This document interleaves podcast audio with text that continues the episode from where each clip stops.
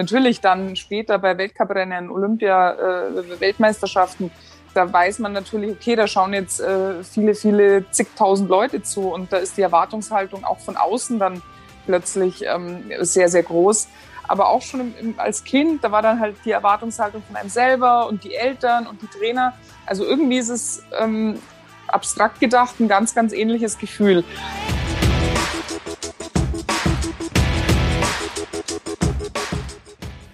Herzlich willkommen zum Mental Performance Podcast, deinem Podcast für Mindset und Mentaltraining. Mein Name ist Patrick Thiele und als Mentaltrainer helfe ich Profisportlern dabei, die bestmöglichen Ergebnisse zu erzielen, ohne dabei an ihren mentalen Blockaden zu scheitern. Getreu dem Motto Making the Best Even Better bekommst du hier im Podcast jede Woche mentale Erfolgsstrategien für deine Top-Performance. Let's go!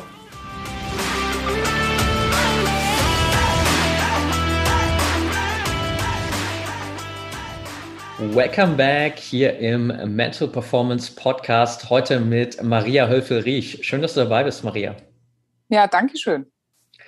Schön, dass es geklappt hat heute. Ich freue mich mega auf unser Interview und ich starte immer ganz gern rein in das Interview mit drei, sage ich mal, Standardfragen, die ich jedem stelle. Ich nenne es immer dreimal 30. Das heißt, ich stelle dir drei Fragen und du hast jeweils 30 Sekunden Zeit dafür zu antworten. Bist du ready? Okay, hoffentlich. Keine Sorge, ist äh, nicht so schwierig. Muss aber nicht mitstoppen, oder? Nee, alles gut. Perfekt. Lass uns starten. Ähm, erste Frage. Was sind gerade drei Dinge, für die du besonders dankbar bist? Äh, da brauche ich, glaube ich, keine 30 Sekunden. Also das ist natürlich die Gesundheit. Das ist, glaube ich, in diesen Zeiten das Wichtigste. Äh, dann, dass es auch äh, meinen Liebsten, also meiner Familie, meinem Mann, meinen Eltern und Geschwistern gut geht. Und äh, ja, dass ich in so einer tollen Gegend hier äh, leben kann, wo man ja trotz Lockdown ähm, und, und diesen ganzen Beschränkungen, äh, mit denen wir derzeit fertig werden müssen, trotzdem ein, ein schönes Leben haben kann. Super, danke dir. Okay, Frage Nummer zwei, die muss ich bei dir in dem Fall ein bisschen aufteilen. Ähm, normalerweise wäre das einfach nur, was begeistert dich so sehr an deiner Sportart? Ich würde das bei dir jetzt mal aufsplitten in zwei Teile. Einerseits, was hat dich so sehr am Skirennlaufen begeistert? Und auf der anderen Seite, was begeistert dich so sehr an all den Projekten, die du jetzt nach deiner sportlichen Karriere machst? Ja, Skifahren, ähm, früher wie heute, äh, ist es halt einfach ähm, meine, meine größte Leidenschaft immer gewesen. Ich bin bis heute dankbar, dass ich äh, das Privileg genießen durfte, mein liebstes Hobby zum Beruf machen zu dürfen. Äh, einfach äh, die Bewegung in der Natur, morgens beim Sonnenaufgang die erste am Berg zu sein und die Schwünge in, den, in die frisch gespurten Pisten äh, zu ziehen. Also es war früher schon äh, das, was ich geliebt habe, natürlich mit viel mehr Challenge und Druck verbunden äh, wie heute, aber auch heute ist das einfach noch das, was mich an dieser Sportart am meisten fasziniert. Ja, und das Leben danach ist natürlich auch spannend. Ähm, ist nach so einer Sportkarriere ja nicht immer ganz einfach, da den, den Übergang gut zu schaffen. Aber ich denke, mir ist es ganz gut gelungen. Äh, ich bin glücklich und dankbar darüber, dass ich äh, Dinge machen kann, die mir Spaß machen, dass ich aufgrund meiner Erfolge beim Skifahren da viele Möglichkeiten habe. Und ähm, ja, das versuche ich so gut es geht zu nutzen. Alright, super. Danke dir. Okay, letzte Frage. Was treibt dich als Mensch persönlich an? Warum stehst du jeden Morgen auf? Ah, puh, das ist gar nicht so einfach zu beantworten. Also ein, ganz einfach gesagt würde ich, würde ich einfach sagen, die Lust aufs Leben, der Spaß am Leben, äh, jeden Tag äh, neue Dinge zu erleben, Natürlich alles aufgrund von Corona im Moment ähm, sehr eingeschränkt, aber so geht's ja jedem. Ähm, ich glaube trotzdem, mein Mann und ich, wir machen das Beste aus der Situation und äh, ich freue mich trotzdem auf jeden neuen Tag, auf alle Dinge, die ich äh, jeden Tag erleben darf und ja, bin, wie schon vorher gesagt, dankbar, dass ich gesund äh, bin und dass es mir gut geht. Okay, perfekt. Dann haben wir die drei Fragen jetzt auf jeden Fall abgehakt. Das heißt, ab jetzt hast du ganz entspannt so viel Zeit, wie du willst, für jede Frage oder für jede Antwort, okay. besser gesagt. Und du hast es gerade schon gesagt äh, in der zweiten Frage, du warst super dankbar dafür oder begeistert davon, dass du dein liebstes Hobby zum Beruf machen konntest. Ganz kurz vielleicht so als Einstieg hier für die Folge und für alle die, die vielleicht auch so deinen Weg nicht so extrem aktiv mitbekommen haben. Nimm uns mal so ganz kurz mit, wie bist du persönlich überhaupt zum Skirennlaufen gekommen? Naja, also das mit dem Rennlaufen hat sich natürlich mit der Zeit dann entwickelt. Zum Skifahren generell bin ich äh, logischerweise durch meine Eltern gekommen. Also die haben mich als ganz kleine, kleines Würmchen, also ich konnte gerade laufen, haben mich die das erste Mal auf die Bretter gestellt, haben dann auch äh, direkt äh, schon einen Skilehrer organisiert, der mir das halt wirklich im kleinsten Kindesalter mit zwei Jahren schon beigebracht hat. Und ich kann mich an die Zeit natürlich nicht mehr äh, so wirklich erinnern, ist dann doch schon ein Weilchen her. Aber an was ich mich erinnern kann, ist, dass ich schon als Kind einfach wahnsinnig viel Spaß hatte am Skifahren, äh, draußen zu sein, in den Bergen zu sein und dann eben auch äh, mit fünf oder sechs Jahren, als ich dann die ersten Rennen gefahren bin, dass ich da Spaß hatte, mich mit anderen zu messen und äh, möglichst schnell durch diese Tore zu kommen. Und es hat sich dann einfach im Laufe der Jahre immer so weiter gesteigert, bis dann irgendwann wahrscheinlich so im Alter von acht, neun, zehn Jahren dieser Wunschtraum entstanden ist, äh, ähm, wirklich das mal professionell machen zu wollen und irgendwann auch mal bei Olympia und Weltmeisterschaften da dabei zu sein und im Idealfall äh, auch ähm, auf dem obersten Treppchen oder überhaupt auf dem, auf dem Siegerpodest zu stehen. Äh, aber das ist natürlich in dem Alter alles noch sehr abstrakt. Das entwickelt sich dann wirklich im Lauf der, der Jahre mehr und mehr zum doch äh, realen Traum. Und wenn es halt dann wirklich Realität wird, dann ist das schon ähm, ein un unbeschreibliches Gefühl, wenn man da doch äh, sein ganzes Leben irgendwie drauf hingearbeitet hat. Ja, definitiv. Kann ich, kann ich sehr gut nachvollziehen. Und du hast es gerade schon angesprochen, so mit acht, neun hat sich für dich dann der Traum so entwickelt, daraus wirklich auch dann professionellen Sport zu machen. Und du bist dann natürlich auch relativ früh so in, im Jugendbereich schon, schon recht erfolgreich gewesen für dich, bist relativ schnell auch in diesen Profisport dann am Ende reingekommen. Wie war es für dich dann auch, gerade jetzt natürlich, weil sich hier im Podcast alles auch um die mentalen Herausforderungen dreht, von der mentalen Perspektive heraus dann diesen Switch zu machen von, okay, jetzt ist es nicht mehr nur mein Hobby, sondern jetzt wird es auch immer mehr mein Beruf und jetzt ist damit auch ein gewisser Druck verbunden.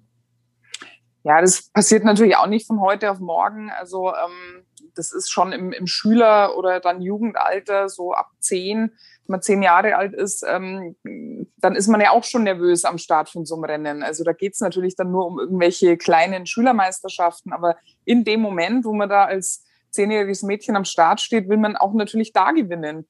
Von dem her ist es jetzt, wenn man es wirklich nur rein auf das auf, dieses, auf diesen eigenen Leistungsdruck, den man sich da auferlegt, ähm, runterprojiziert, dann ist das gar nicht so ein anderes Gefühl.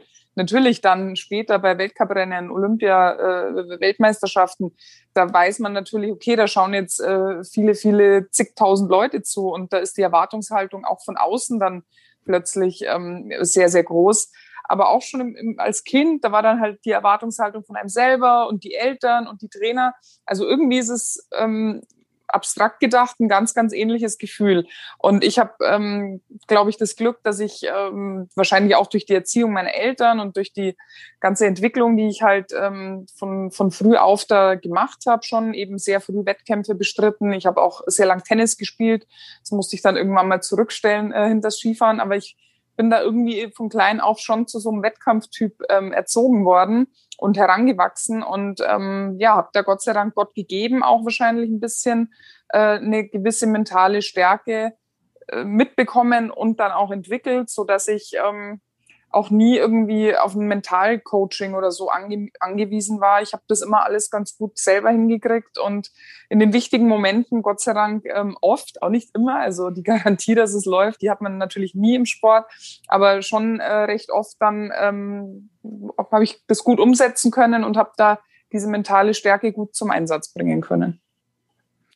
Ja, super spannend zu sehen, was da natürlich auch die Erziehung am Ende für eine Auswirkung hat und du je nachdem eben quasi auch schon so ein Stück weit einfach darauf vorbereitet bist, besser damit umgehen kannst, weil du schon in frühen Jahren damit in Kontakt gekommen bist und damit aufgewachsen bist am Ende, ja. Genau. Jetzt hast du relativ am Anfang deiner Karriere noch, ich glaube 2004, 2005 irgendwie auch eine Phase gehabt, wo du sehr viele Verletzungen hattest, relativ schwere Verletzungen. Gab es da für dich so einen Punkt, wo du gesagt hast, okay, vielleicht wird das mit der Profikarriere doch nichts, weil ich kann mir vorstellen, gerade so am Anfang der Karriere, wenn man auf der einen Seite so, ja, sag ich mal, ein bisschen gehypt ist, so nach dem Motto, hey, jetzt geht es langsam wirklich in die Richtung. Ähm, es war dann auch quasi so der Fokus in Richtung deiner, der ersten Olympischen Spiele und dann kommt diese Verletzungsphase. Gab es da eine Phase, wo du für dich vielleicht dran gezweifelt hast, ob es doch nicht klappen könnte mit der Karriere? Ja, die gab es auf jeden Fall. Also da war ich echt mal eine Zeit lang ziemlich vom Pech verfolgt. Ich ähm, habe mir erst ein bisschen die Schulter verletzt äh, in der Saison 2004, 2005. Da musste ich schon mal sechs Wochen pausieren. Bin aber dann doch recht stark wieder zurückgekommen, äh, eigentlich fit für die Weltmeisterschaft, die damals in Bormio hätte stattfinden sollen und auch stattgefunden hat, nur leider ohne mich, denn ich habe mir dann äh, eine oder zwei Wochen vorher das äh, rechte Kreuzband gerissen beim Super G Cortina und damit ähm, war das Thema dann erledigt. Äh, ging aber dann in der ersten Reha über den Sommer 2005 eigentlich alles ganz glatt. Ich konnte relativ bald, ich meine, so ein Kreuzbandriss ist natürlich langwierig mit Operation und man muss dann einfach einige Monate wieder warten, bis, bis das alles wieder voll belastbar ist. Aber es ging alles relativ reibungslos und ich konnte im Sommer wieder ins, ins Training einsteigen. Äh, ja, dann Start, neue Saison lief eigentlich auch ganz gut, war ja dann der Olympiawinter, wie du gerade schon gesagt hast. Und leider äh, bei einem der ersten Rennen der neuen Saison im Dezember desselben Jahres, Dezember 2005, habe ich mir dann in Aspen in den USA das andere Kreuzband gerissen. Und äh, ja, zwei Jahre hintereinander so ein Schicksalsschlag. Das war natürlich nicht so leicht wegzustecken, zumal dann das linke Knie leider ziemlich Probleme gemacht hat in der Reha. Also ich habe da wirklich den ganzen Sommer 2006 schwerst zu kämpfen gehabt, konnte mich richtig trainieren, war dann irgendwie auch total ja frustriert. Also depressiv wäre jetzt zu viel gesagt, aber es hat mich schon wahnsinnig runtergezogen. Ich ähm, habe dann auch so ein bisschen zu Frustessen geneigt, habe dann leider auch nochmal fast zehn Kilo zugenommen, konnte nicht richtig trainieren und da war ich dann schon an einem Punkt angelangt, wo ich äh, mich ernsthaft befassen musste mit dem Gedanken, dass das vielleicht nichts mehr werden könnte. Und äh, ja, war wirklich eine harte Schule, die ich da ähm, durchleben musste und habe mich aber dann hab gesagt, okay, also entweder äh, ich packe jetzt voll an, was geht und habe alle möglichen Therapien ausprobiert, um einfach dieses Knie wieder hinzukriegen. Ähm, habe viele Anläufe gebraucht, bis ich dann da die, die richtige ähm, Therapie gefunden habe. Damals eine, eine Röntgenbestrahlung, die diese äh, chronisch entzündete Sehne Gott sei Dank wieder einigermaßen so hinbekommen hat, dass ich zumindest wieder auf Ski steigen konnte, dann im Juli, äh, was ja dann schon fast sieben Monate nach der Verletzung war. Und äh, ja, dann habe ich die, den Rest der Vorbereitung einigermaßen normal mitmachen können, aber war natürlich noch weit entfernt, sowohl mental als auch körperlich, äh, um da wieder komplett konkurrenzfähig zu sein. Und habe dann schon eine ganze Saison eigentlich gebraucht, äh, dass ich mich da wieder so Schritt für Schritt rangekämpft habe. Im Nachhinein betrachtet natürlich normal nach so einer langen äh, Pause und nach zwei so schweren Verletzungen. Aber in dem Moment war ich natürlich schon wahnsinnig ungeduldig und ähm, war schwer für mich zu akzeptieren, dass ich halt nach diesen großen Erfolgen, die ich schon hatte zwei Jahre vorher mit ersten Weltcupsiegen und so, dass ich da jetzt irgendwie zwischen Platz 25 und 30 rumgedümpelt bin. Und ähm, ja, im Nachhinein betrachtet war es vielleicht die wichtigste Phase in meiner Karriere überhaupt, weil ich in der Zeit einfach wirklich gelernt habe, äh, zu beißen, zu kämpfen und eben ja nochmal ein Stück an Professionalität dazu gewonnen habe, weil ich einfach gemerkt habe, ohne dass ich jetzt einfach 120 Prozent für das alles gebe, geht's nicht mehr. Ja, super spannend, wie sich im Rückblick dann einfach so auch die ja gefühlt negativsten Situationen des, des Lebens oder der Karriere am Ende irgendwie als so das in Anführungsstrichen größte Geschenk erweisen und dann man rückblickend sagen kann, okay, das war vielleicht der ausschlaggebende Punkt, wie du eben sagtest, das Ganze noch professioneller aufzustellen und da äh, wirklich komplett auf ein, auf ein anderes Level nochmal zu gehen in so vielen Ebenen. Jetzt hast du gerade schon gesagt, dass du natürlich auch mental nach dieser Verletzung einfach noch nicht so wieder auf der Höhe warst, als du dann direkt wieder eingestiegen bist. Und ich glaube, das geht ganz, ganz vielen Sportlern natürlich so nach einer schweren Verletzung vor allem auch so dieses Vertrauen wieder zu bekommen, sich wieder reinzuarbeiten in diesen State, den man vielleicht vorher hatte. Was würdest du sagen, so rückblickend jetzt auch, hat dir damals am meisten geholfen, um wieder so zurückzufinden in deinen Rhythmus und natürlich dann auch final einfach im Laufe der Zeit dich wieder bis in die Weltspitze vorzukämpfen? Ja, also ich glaube, das Entscheidendste ist schon ähm, einfach der eigene Wille und der eigene Ehrgeiz, ähm, dass man gegen alle Widerstände und auch wenn es irgendwie noch so aussichtslos erscheint, dass man einfach dran bleibt, dass man sich kleine Ziele setzt, dass man nicht natürlich nach zwei solchen Verletzungen jetzt wieder kommen kann und sagen kann, okay, ich muss jetzt sofort wieder gewinnen, weil es einfach unrealistisch ist. Es muss natürlich das Fernziel sein, ist ja klar. Wenn man schon mal da war, dann will man da wieder hin. Aber das war schon wichtig, äh, auch mit meinem Umfeld zusammen, mit meinen Trainern, mit meinem Servicemann, schon auch mit der Familie, da ähm, gemeinsam eine, eine Strategie und einen Plan ähm, und auch den Rückhalt zu spüren von diesen Leuten, weil dass meine Trainer auch an mich glauben, dass die mir das wieder zutrauen, dass ich über kurz oder lang wieder da hinkommen kann, wo ich schon mal war. Ähm, diese Kombination war, glaube ich, schon sehr entscheidend und ich werde es nie vergessen, dieser Winter 2006, 2007, der war wirklich schwierig. Also ich bin äh, das war vielleicht äh, Fluch und Segen zugleich. Ich bin gleich in der ersten Abfahrt in Lake Louise im Dezember, habe ich gewonnen tatsächlich. Also Lake Louise war immer eine meiner, meiner Lieblingsabfahrten, da habe ich mich wohlgefühlt. Da gab es drei Trainingsläufe vorher, wo man sich äh, wieder an die Strecke gewohn, gewöhnen konnte, an die langen Ski.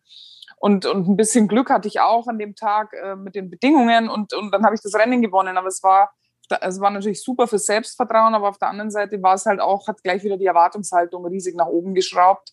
Und ich ähm, bin ja immer alle Disziplinen gefahren. Es ging dann zurück nach Europa. Und dann ist einfach das Rennprogramm sehr, sehr hektisch. Äh, eine Woche Slalom, Riesenslalom, die nächste Woche gleich wieder Abfahrt Super-G. Im Dezember, Januar ist auf fast allen Strecken ähm, sehr viel Schatten, das heißt schlechte Sichtverhältnisse. Und da habe ich dann, bin ich schon sehr schnell auf den Boden der Tatsachen zurückgeholt worden. Bin dann in Val ich glaube, einmal 28., einmal 25. gewesen. Und ja, musste mich da äh, dann wirklich über diese Wochen und Monate, ähm, Dezember, Januar, Februar, einfach Step by Step wieder rantasten. Und da gab es natürlich auch immer wieder Rückschläge. Ähm, und äh, gegen Ende der Saison, als auch dann wieder mehr Sonne auf den Hängen war, äh, war eben auch äh, bei mir wieder mehr Sonne und ähm, ich konnte dann mich zumindest fürs Weltcup-Finale qualifizieren, bin dann in allen Disziplinen wieder unter die ersten äh, zehn äh, gefahren und das war dann für mich dann einfach eine gute Ausgangsposition für die darauffolgende Saison, in der es dann Gott sei Dank äh, schon wieder sehr, sehr gut lief. Okay, cool. Du hast gerade schon angesprochen, du hast damals ja auch wirklich alle Disziplinen mitgenommen, was heute überhaupt eigentlich nicht mehr so geläufig ist, sondern ähm, das eher so der Standard geworden ist, dass man sich auf ein paar wenigere Disziplinen spezialisiert und es äh, da bei weitem nicht mehr so viele Läuferinnen gibt, die, die wirklich das komplette Programm mitnehmen. Wie schwer ist es denn wirklich auch für den Kopf, so von außen betrachtet, okay, dann sieht man natürlich sehr viele Unterschiede. Wie schwer ist es vom Kopf her für dich, wirklich zwischen diesen einzelnen Disziplinen immer wieder umzuschalten, weil ich zumindest, ohne dass ich es jetzt aktiv selbst gemacht habe, mir zumindest sehr gut vorstellen kann, dass es doch natürlich auch vom Kopf her immer wieder eine andere Einstellung beziehungsweise auch einen anderen Fokus braucht. Ja, es ist natürlich ein Riesenunterschied, ob ich jetzt äh, einen Slalom äh, fahre, wo die Torabstände zwischen neun und elf Meter sind und die Ski 1,60 Meter lang oder eine Abfahrt, wo die Torabstände 50, 60, 70 Meter sind und der Ski 2,15 Meter lang. Also das ist ja fast schon eine andere Sportart. Ja. Ähm, aber ja, es war für mich auch, hat für mich auch immer ein bisschen den Reiz ausgemacht, weil ich äh, witzigerweise genau in Slalom und Abfahrt, also die Disziplinen, die eigentlich am weitesten auseinander liegen von den Radien her, das waren meine stärksten Disziplinen. Also die größeren Probleme hatte ich eigentlich in den Disziplinen dazwischen, Ab, äh, Riesenslalom und Super-G. Äh, hat vielleicht auch mit meiner Körpergröße zu tun, äh, dass mir da meine langen Beine manchmal ein bisschen mehr im im Weg umgegangen sind bei dieser Art von, von Radien. Ähm, aber die größte Herausforderung an diesem Allround war äh, eigentlich so, sich körperlich in so eine Verfassung zu bringen, dass man dieses Programm überhaupt mal durchsteht, weil es sind dann doch über 40 Rennen äh, über die ganze Saison verteilt und halt eben fast keine Regenerationsphasen, weil einfach jedes Wochenende zwei, drei, wenn noch irgendwie Nachholrennen waren, sogar vier Rennen stattfanden. Also nur wenige Tage dazwischen, wo man dann äh, quasi die Disziplin umschalten musste und ähm, dann eben die, die wenigen Tage dazwischen zum Training nutzen musste, währenddessen sich andere Spezialisten äh, auch mal ein, zwei Ruhetage zur Regeneration gönnen konnten. Das war die eine Herausforderung und die andere war natürlich die Materialabstimmung. Also man muss erstmal für jede Disziplin da das perfekte, perfekte Setup finden. Es gibt ja äh, dann auch noch verschiedene Bedingungen. Also es ist jetzt im Slalom was anderes, ob es jetzt total eisige Piste ist oder ob ob es aggressiver Kunstschnee ist. Und ähm, da braucht man jeweils total verschiedene Setups. Also das heißt andere Skischuhe, andere Einstellungen von den Kanten, andere Ski vielleicht auch manchmal. Und das in jeder Disziplin. Und man weiß ja nie, wie die Bedingungen sind. Und da ist man eigentlich permanent nur am Rumtüfteln und am Rumprobieren und hat einfach über diese Wintersaison sehr, sehr wenig ähm, Erholungsphasen. Und ähm, das war eigentlich die größte Challenge und da bin ich äh, bis heute eigentlich stolz drauf, dass ich das dann doch ähm, meistens zumindest so äh, gut hinbekommen habe. Absolut. Und äh, du hast es ja nicht nur gut hinbekommen, sondern in sehr, sehr vielen äh, Bereichen auch extrem gut. Also du warst wirklich auch ja über Jahre einfach dann in, in der Weltspitze, Olympiasiegerin, Weltmeisterin, Gesamtweltcup gewonnen. Also hast eigentlich auch alles gewonnen, was es, was es dann für dich gab. Und oftmals sieht man das im Sport ja immer so, es gibt eigentlich zwei Typen von, von Sportlern, Sportlerinnen. So die einen kommen einmal in die Weltspitze und verschwinden dann wieder für den Rest ihrer Karriere eher im Mittelmaß und dann gibt es die anderen, die wirklich über eine lange, konstante Phase da oben in der Weltspitze bleiben können. Was würdest du sagen, war für dich am Ende so der Schlüssel, um auch wirklich bis zum Ende deiner Karriere da oben unter den Top 10, Top 5 vielleicht sogar wirklich zu bleiben die ganze Zeit? Ja, ich glaube, das ist auf der einen Seite, dass man sich halt nie ähm, auf den Lorbeeren ausruhen darf. Also man darf sich nie zu sehr zufrieden geben. Natürlich kann man sich freuen über die Erfolge und äh, äh, die auch feiern, aber ähm, ja, am nächsten Tag geht's halt wieder bei Null los und ähm, man darf einfach nie aufhören, ständig hart an sich zu arbeiten und ähm, ja, diese Entwicklung, die ich da dann äh, nach meinen Verletzungen von Jahr zu Jahr gemacht habe, äh, ja, ich bin körperlich permanent besser geworden. Ich habe dann auch gegen Ende meiner Karriere mir noch mal einen eigenen Konditionstrainer geholt, der mich auch noch mal äh, fitnesstechnisch auf, auf ein äh, anderes Level noch mal gebracht hat. Ja, dann auch schon das Trainerteam um mich rum. Also ich habe ähm, ja die ganzen erfolgreichen Jahre eigentlich fast mit den mit demselben Trainerteam ähm, gearbeitet. Einmal hat der Cheftrainer gewechselt äh, nach Olympia 2010 äh, da ging der Matthias Berthold weg, äh, Thomas Staufer kam. Aber die ganze, äh, die, die ganze technische Arbeit habe ich eigentlich während, während der ganzen erfolgreichen Zeit mit dem Christian Schweiger gemacht, der heute übrigens auch unsere deutschen Abfahrtsherren trainiert die sich ja auch sehr erfolgreich ähm, entwickelt haben. Und eben die Kombination aus ähm, eigenem Fleiß und Ehrgeiz und immer dranbleiben, kombiniert mit ähm, einem guten Trainer, der auch weiß, wie er einen anpacken muss, auch wenn es mal nicht so läuft. Ist ja nicht nur Trainer, äh, ein Trainer ist nicht nur einer, der sagt, der, der Sprung war gut und der war schlecht, sondern ist auch ein Stück weit ein Mentalcoach. Der merkt genau, wenn äh, irgendwas im Kopf nicht stimmt und du deswegen äh, vielleicht jetzt gerade keinen schnellen Sprung fahren kannst. Und das hat einfach mit dem Christian Schweiger super harmoniert und ähm, der hat da sicher einen sehr, sehr großen Anteil auch, dass es über so viele Jahre dann so ähm, erfolgreich gelaufen ist für mich. Ja, mega gut. Lass uns nochmal ganz kurz so ein bisschen konkreter in äh, die, die Vorbereitung vielleicht auch auf deine Läufe eingehen, weil gerade von außen betrachtet, ähm, Skirennlauf in allen Disziplinen super schnell. Du brauchst einen extremen Fokus, ähm, je nach Disziplin natürlich nochmal ein bisschen äh, mehr Hochgeschwindigkeit, vielleicht äh, äh, mehr Herausforderungen. Wie hast du dich persönlich immer auf so ein Rennen vorbereitet? Naja, das geht natürlich schon äh, die Tage davor los, ähm, dass man das Training so abstimmt, dass es äh, Sinn macht. Das heißt, vielleicht in einem ähnlichen Gelände zu trainieren, wie dann das Rennen stattfindet, auf ähnlichen Verhältnissen. Also wenn man jetzt wusste, die Piste beim Rennen wird mit äh, Wasser präpariert, dann haben unsere Trainer natürlich versucht, uns das auch im Training zu ermöglichen, weil das einfach ein ganz anderes Skifahren ist. Also mit Wasser präparieren heißt, da gibt's extra so Sprühbalken, die da im, im Skiweltcup im Einsatz sind. Da wird richtig äh, am, am Abend vorm vorm Lauf äh, wird da richtig Wasser tief in die, in die Piste reingespritzt, wenn die Temperaturen äh, richtig sind. Wenn es jetzt natürlich plus äh, oder zehn Grad hat, dann machen die das nicht, weil dann friert's nicht und dann ist die ganze Piste matsch. Aber Normalerweise ist es ja kalt in den, in den winterlichen Nächten und dann friert das richtig. Und ähm, der Sinn dahinter ist einfach, dass die Piste dann besser hält. Bei so einem Rennen sind ja oft 60, 70 Leute am Start und wenn man da nicht mit dem Wasser das so präparieren würde, dann ähm, wären, würden die letzten äh, 30 wahrscheinlich in meterhohen Gräben fahren. Das äh, nur mal so zur Info für die, die es nicht wissen. Ja, und das ist aber natürlich auch entscheidend, dass man sich dann entsprechend auch äh, auf so ein Rennen mit ähnlichen Bedingungen äh, so vorbereitet. Und dann am Tag des Rennens selber hat man natürlich seine Abläufe, wann steht man auf, was macht man in der Früh zur Aktivierung, äh, Frühstücken. Dann ist natürlich an jedem Ort irgendwie anders. Also es hängt sehr viel davon ab, wie die Logistik vor Ort ist. Kann ich vom Hotel direkt rausgehen und die Ski anziehen oder muss ich erst noch mit dem Auto irgendwo hin, irgendwelche Gondeln hoch?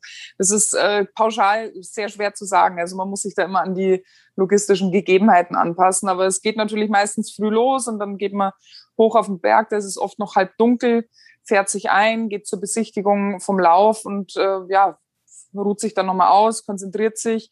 Das ist immer an so einem Renntag gar nicht so einfach, den Mittelweg zu finden zwischen schon Anspannung und Fokussiertheit, aber trotzdem nicht schon den ganzen Tag irgendwie so unter Strom, weil das kostet ja auch Energie. Also so zum richtigen Zeitpunkt vielleicht nochmal locker lassen, sich nochmal zu entspannen, das ist schon sehr, sehr wichtig, ja. Jetzt sieht man ja gerade auch im Skirennlauf immer ganz oft, dass die Athleten, Athletinnen oben quasi vor dem Start in den letzten Minuten nochmal irgendwie gedanklich da voll in sich gekehrt, so ein bisschen vielleicht die Tore durchgehen. Ist das eher, sag ich mal, was, was jeder macht? War das, war das, ist das ein Standard auch bei dir gewesen oder ist es auch ein sehr, sehr individuelles Thema? Hm, ich denke, die Art und Weise ist vielleicht ein bisschen individuell, aber den Lauf ähm, im Kopf zu haben und den auch nochmal durchzugehen äh, vor, dem, vor dem Rennen, das machen eigentlich schon alle. Also zumindest die allerwichtigsten Passagen, äh, die hat man da schon ganz genau im Kopf, ja. Okay, sehr cool. Du hast dann 2014 nach, nach den Olympischen Spielen in Sochi deine, deine Karriere beendet, auch nochmal nach einem ja, Sturz, der zwar nicht so eine schwere Verletzung nach sich gezogen hat, aber so im Kampf um den Gesamtweltcup da auch damals nochmal. Ähm, hast dann für dich einen Schlussstrich gezogen? War das was, was du schon länger im Kopf hattest oder war das dann eher so eine spontane Entscheidung auf Basis dessen, wie die Saison dann am Ende ausgegangen ist? Nee, das hatte dann mit dem Ausgang eigentlich nicht so viel zu tun. Ich hatte das schon länger im Kopf, dass äh, diese Olympiasaison 2014 möglicherweise meine letzte sein könnte.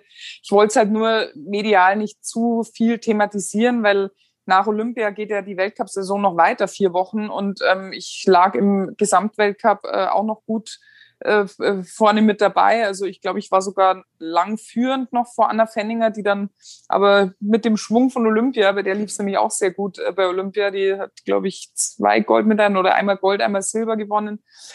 Und die hat dann ziemlich aufgedreht am Schluss und hat mich dann da äh, leider noch abgefangen. Ähm, aber ich wollte natürlich erstmal die Saison ähm, ordentlich zu Ende bringen, vielleicht sogar nochmal den Gesamtweltcup gewinnen und dann eine Entscheidung treffen und nicht schon bei jedem Rennen permanent diese Frage der Journalisten beantworten. Ähm, dann ja, kam das Finale in Lenzer Heide und ich bin dann leider in der Abfahrt gestürzt, äh, bin im Fangnetz gelandet. Ähm, es waren danach noch drei weitere Rennen und damit war eigentlich klar, dass, ähm, also als ich, als klar war, dass ich nicht mehr fahren konnte, es war keine schlimme Verletzung, wie du gerade schon gesagt hast, aber trotzdem so, dass ich einfach nicht mehr starten konnte und ähm, ja, dann bin ich nach Hause und ähm, da ist dann diese Entscheidung wirklich endgültig gereift. Also vielleicht war sie irgendwo tief drin schon nach Olympia klar, aber ich wollte mich damit einfach noch nicht befassen, weil ich eben noch totale, totalen Fokus und Konzentration auf die letzten Rennen äh, behalten wollte. Aber äh, als ich dann da so mit meinem wehen Arm auf der Couch zu Hause saß und mir die letzten Rennen im Fernsehen angeschaut habe, da kam irgendwie so der Gedanke, nee, also äh, man soll aufhören, wenn es am schönsten ist. Ich habe jetzt meine dritte olympische Goldmedaille gewonnen, besser wird's nicht mehr. Und ähm, ja, ich, es hat dann einfach die Motivation gefehlt, äh, da wirklich nochmal alles zu geben und nochmal voll anzupacken.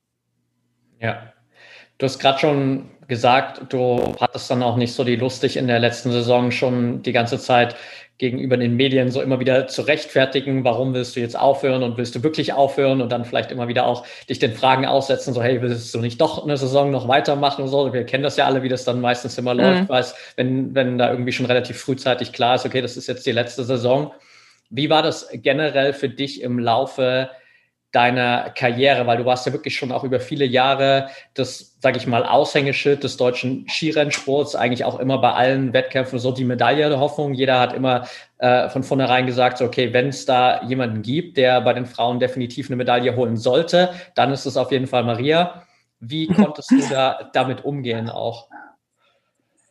Ach, ich habe eigentlich ähm, meistens versucht, das auszublenden. Also klar, wenn ich, wenn ich gut in Form war äh, auf so ein Großereignis hin, und das war ich meistens, dann war natürlich die Zielsetzung, ähm, da Medaillen zu gewinnen. Aber es ist halt nun mal kein Wunschkonzert. Und äh, das war mir auch bei jeder WM oder bei jedem Großereignis klar, dass es auch mal nicht klappen kann. Aber äh, da habe ich im Vornherein eigentlich äh, mich gar nicht so damit befasst. Ähm, für mich eigentlich fast den größten Druck habe ich verspürt 2011 bei der, bei der Heim-WM in Garmisch-Partenkirchen, weil da lief die Saison sehr gut äh, für mich äh, bis dahin. Also in dem Jahr habe ich ja auch den, den Gesamtweltcup gewonnen.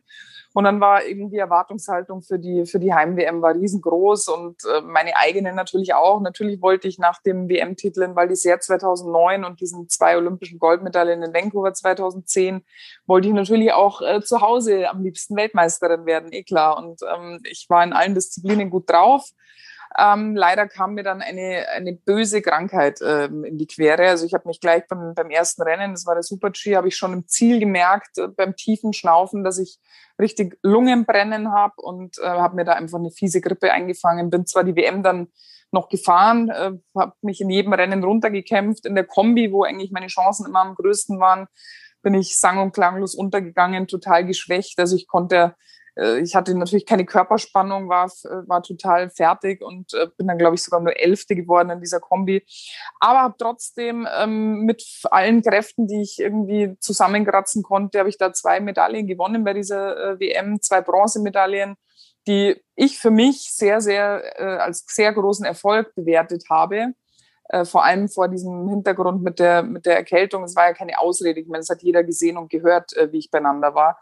Trotzdem fand ich es dann medial nicht so ideal dargestellt. Es war dann schon so kein Gold bei der Heim-WM und äh, schon leicht versagt und so. Das fand ich äh, nicht ganz gerechtfertigt, aber habe ich dann auch äh, damit leben können. Für mich und mein Team waren diese zwei Bronzemedaillen äh, ein Riesenerfolg ähm, unter diesen Umständen und ähm, ich war froh, dass ich zweimal vor dem heimischen Publikum so eine tolle Siegerehrung mitmachen konnte. Auch wenn ich, wenn mir natürlich eine Goldmedaille und der Weltmeistertitel lieber gewesen wäre, ist ja klar.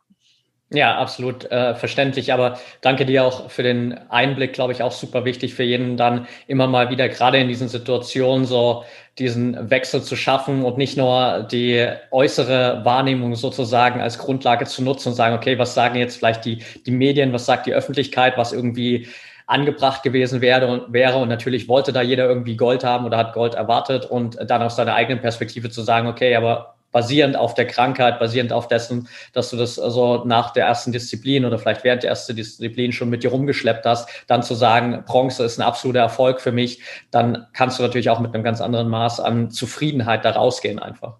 Auf jeden Fall. Du hast eben schon erwähnt, so nach äh, deinem Sturz dann nochmal 2014, beziehungsweise dann so dem Schritt, wo du für dich gemerkt hast, okay, das, das war's jetzt, da fehlt irgendwie die Motivation und dann auch dem Karriereende.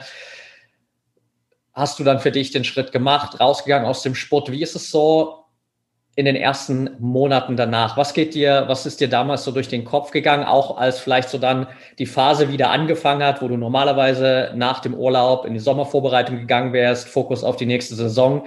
Wie war das damals für dich so im, im allerersten Jahr danach?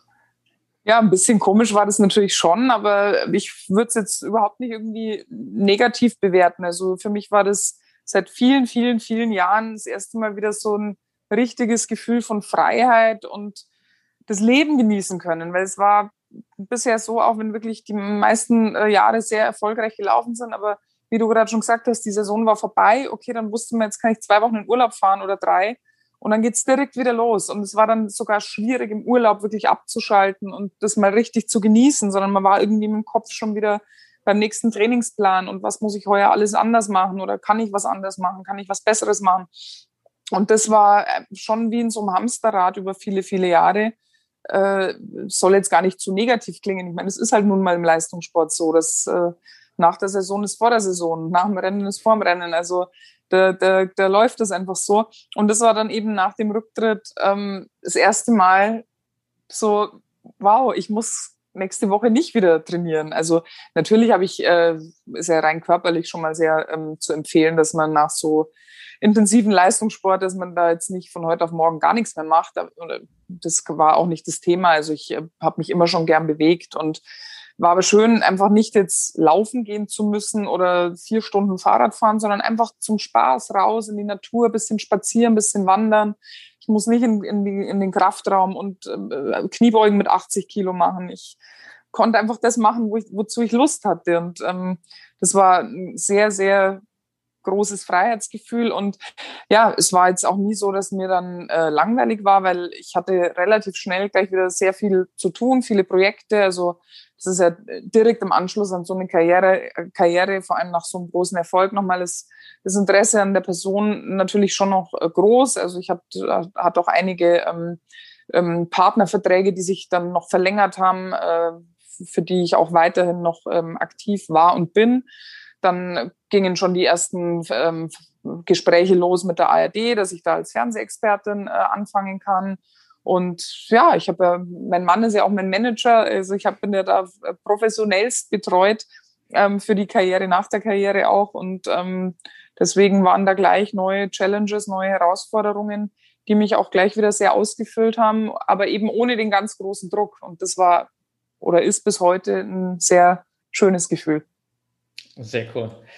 Gibt es so rückblickend, ähm, du hast es gerade auch angesprochen, damals war es natürlich im Leistungssport so ein bisschen in Anführungsstrichen dieses Hamsterrad, was aber einfach quasi auch ähm, zum Sport dazugehört, so dass immer wieder der Fokus auf die neue Saison ist, immer wieder Fokus auf den nächsten Wettkampf. Gibt es rückblickend so Situationen oder ja, Verhaltensweisen, wo du sagst, okay, da habe ich es mir vielleicht damals unnötig schwer gemacht? Ah ja, klar, im Nachhinein kann man das natürlich immer leicht sagen. Also, äh, was wir vorher schon mal hatten, das Thema da in meiner Verletzungszeit, äh, da war ich natürlich extrem ungeduldig und, und war schon teilweise am Verzweifeln. Oder auch ähm, in der Sommervorbereitung, wenn wir in Chile oder Argentinien waren und ich bin im Training irgendwie nicht gut gefahren. Da waren irgendwelche jungen Mädels, die waren zum ersten Mal in der Weltcup-Mannschaft dabei, die waren dann da irgendwie ein, zwei Sekunden im Training schneller als ich. Äh, konnte ich gar nicht fassen, ja. Und ich, es war jetzt auch nicht so, dass ich unbedingt immer gemerkt habe, warum ich jetzt nicht schnell bin. Also manchmal, das ist im Skifahren ganz, ganz komisch. Da weiß man es einfach nicht. Ja? Da stimmt entweder irgendwas am Material nicht oder es, das Schwungtiming stimmt halt um die äh, paar Millisekunden nicht und, und man merkt es gar nicht so richtig, aber man kriegt einfach nicht den Speed. Und ähm, trotzdem war es aber dann immer so, dass ich äh, im Rennen ging es dann schon wieder. Ja, also sind wir wieder beim Thema Wettkampftyp. Aber da war ich, obwohl ich es ja schon so oft mitgemacht hatte, ich war jedes Mal wieder verunsichert und ähm, habe ein bisschen die Panik bekommen, dass es vielleicht im Rennen dann auch nicht klappt. Und ähm, jetzt, äh, also im Nachhinein, wenn ich dann sehe, wie oft dass es dann im Rennen eben doch geklappt hat, hätte ich mir sehr viel ähm, Grübeleien und Stress sparen können. Aber ja, so ist es halt als, als Leistungssportler, will man auch im Training schnell sein, weil das ist halt eine Gratwanderung. Auf der einen Seite dachte ich mir dann schon immer, na ja, ich bin halt ein Wettkampftyp, ich kann im Wettkampf einfach noch mal mehr über mich hinauswachsen. Aber auf der anderen Seite nimmt einem das schon ein bisschen Selbstvertrauen, wenn man im, im Training hinter irgendwelchen, soll jetzt nicht despektierlich klingen, aber hinter irgendwelchen Nachwuchsleuten, die in ihrem Leben noch keinen Weltcup-Punkt äh, gemacht haben, äh, da hinterherfährt. Ja, das ist kein gutes Gefühl irgendwie. Ja, kann ich sehr gut nachvollziehen. Jetzt lass uns vielleicht so gegen Ende nochmal den Zuhörern so, so ein paar kleine Tipps vielleicht auch aus deiner Perspektive mitgeben, weil ich weiß so aus Basis dessen, wer hier normalerweise so zuhört oder, oder was auch so die, die Altersstruktur der Zuhörer angeht, dass es viele Sportler auch gibt, die jetzt vielleicht gerade am Anfang ihrer Karriere stehen, dass viele vielleicht gerade an dem Punkt sind, dass sie wie du auch mit, mit acht, neun, vielleicht in einem späteren Zeitraum auch immer noch diesen großen Traum haben, äh, Profisportler, Profisportlerin zu werden was waren so aus deiner Perspektive, würdest du sagen, die größten Erfolgsfaktoren, die dir wirklich geholfen haben, in die Weltspitze zu kommen, diese ganzen Erfolge zu feiern, wo vielleicht jeder auch so ein bisschen anknüpfen kann und äh, für sich mal schauen kann, okay, habe ich diese Faktoren auch in meiner eigenen Entwicklung, in meinem täglichen Training integriert? Ja, also ähm, ich denke, so für mich persönlich war es einfach immer wichtig, mit Spaß an der Sache zu sein. Also das ist, glaube ich, ähm, mein ganz, ganz großes Plus gewesen. Also mir hat natürlich auch nicht immer alles Spaß gemacht, was ich da machen musste. Also wie ich gerade vorher schon angedeutet habe, vier Stunden Fahrradfahren äh, tagtäglich in gewissen Phasen der Vorbereitung hat mir auch nicht immer Spaß gemacht oder stundenlang in der, in der Kraftkammer. Äh, aber die Motivation war halt dass ich das machen muss, um in dem, wo ich wirklich Spaß habe, nämlich im Skifahren, schnell sein zu können. Und ähm, ich glaube, es gibt fast gar keinen Job oder auch im Sport sowieso nicht, aber auch im normalen Berufsleben. Da gibt's nichts, was äh, nur Spaß macht. Da sind immer Sachen dabei, die gehören halt irgendwie dazu und da muss man, muss man sich einfach durchbeißen für das große Ziel. Und ähm, das war dann eben vor allem nach meinen Verletzungen, weil davor war ich jetzt auch nie immer so die allerfleißigste im Training und so. Es ging ja auch so ganz gut mit meinem Talent und mit meinem Spaß am Skifahren bin ich ja relativ weit gekommen, aber irgendwann ging, hat das halt nicht mehr gereicht. Und das habe ich erkannt, Gott sei Dank, und ähm, habe dann eben ähm, die Dinge, die mir nicht so viel Spaß gemacht haben, mit dem Ziel, mit dem großen Ziel vor Augen halt trotzdem in aller Konsequenz durchgezogen. Und das war sehr, sicher sehr, sehr wichtig. Eine der wichtigsten, wenn nicht die wichtigste Zutat überhaupt für meinen Erfolg. Aber dann kommen natürlich auch noch viele, viele andere Sachen dazu, wie einfach, äh, habe ich vorher schon angedeutet, das richtige Umfeld mit äh, guten Trainern und, und guten Betreuern um einen rum kann man sich nicht immer aussuchen. Ähm, da braucht man natürlich auch ein bisschen Glück, äh, beziehungsweise in manchen Sportarten kann man sich sogar aussuchen, glaube ich. Also ich glaube, die Tennisspieler zum Beispiel holen sich ja ihre Trainer schon immer selber, aber muss man eben auch erstmal einen richtigen und einen guten finden. Und äh, in den Verbänden muss man halt das nehmen, was man kriegt, so ungefähr. Aber auch da kann man sich ja wenn man vielleicht jetzt nicht das hundertprozentig gute Gefühl hat mit irgendeinem Trainer, dann muss man sich halt, weil es bleibt ja nichts anderes übrig, so gut es geht arrangieren und wirklich nur die positiven Dinge halt rausziehen und, und die negativen irgendwie so gut es geht ausblenden. Also Skifahren ist eine Individualsportart, trotzdem waren wir das ganze Jahr mit dem Team unterwegs. Mädelsteam. Da ist natürlich auch nicht immer Friede, Freude, Eierkuchen. Da gibt es auch Zickereien und Hinterhältigkeiten, ja, aber da darf man sich nicht rausbringen lassen. Man muss sich aufs Wesentliche konzentrieren und alles Negative äh, so gut es geht, ähm, keine Energie dazu verschwenden. Also das ähm, habe ich auch äh, lernen oder gelernt in der doch über ja, 14-jährigen Karriere in, in dieser deutschen Nationalmannschaft, ja. Mega gut, perfekt. Ich hoffe, alle Zuhörer hatten jetzt gerade hier ein Notizbuch äh, dabei liegen und haben einfach mitgeschrieben, was du die letzten zwei Minuten gesagt hast, weil da war unglaublich viel auf jeden Fall dabei, was, was jeder für sich nutzen kann. Und das ist, glaube ich, auch ein perfekter Abschluss äh, für das Interview hier. Von daher meine letzte Frage an dich, Maria, für jeden, der vielleicht auch so ein bisschen deinen Weg nach der Karriere jetzt verfolgen will. Was sind so die besten Anlaufstellen, um mit dir in Kontakt zu kommen auch? Um mit mir in Kontakt zu kommen. naja, also über Social Media geht eigentlich meistens ganz gut. Da bin ich sehr aktiv, vor allem Instagram und Facebook. Ähm, ansonsten über meine Website, da gibt's äh, äh, Kontakt, ähm, äh. Äh, LinkedIn bin ich seit neuestem auch ähm, unterwegs. Da muss ich mich noch ein bisschen reinfuchsen. Aber also es gibt viele Wege, um mit mir äh, in Kontakt zu treten. Und ja, freue mich natürlich immer, äh, wenn sich die Leute für meine Geschichte interessieren und wenn ich ähm, ja dem einen oder anderen auch was mitgeben kann ähm, für sein eigenes Leben, was er für sich, für für was auch immer, für seinen Beruf, für seinen Sport nutzen kann und was ihn vielleicht ein Stück weiterbringt dahin, wo er möchte. Perfekt, super, danke dir. Dann äh, packe ich die ganzen Sachen natürlich auch direkt mit in die Show Notes und ich bedanke mich mega bei dir für deine Zeit und danke natürlich auch für deine Offenheit. Danke für den ganzen Input hier. Also ich glaube, da war extrem viel für jeden dabei und danke, dass du einfach quasi auch da nach deiner Karriere einfach deine ganzen Learnings überall allteilst, offen bist und von daher vielen, vielen Dank dafür. Sehr gerne, ich bedanke mich.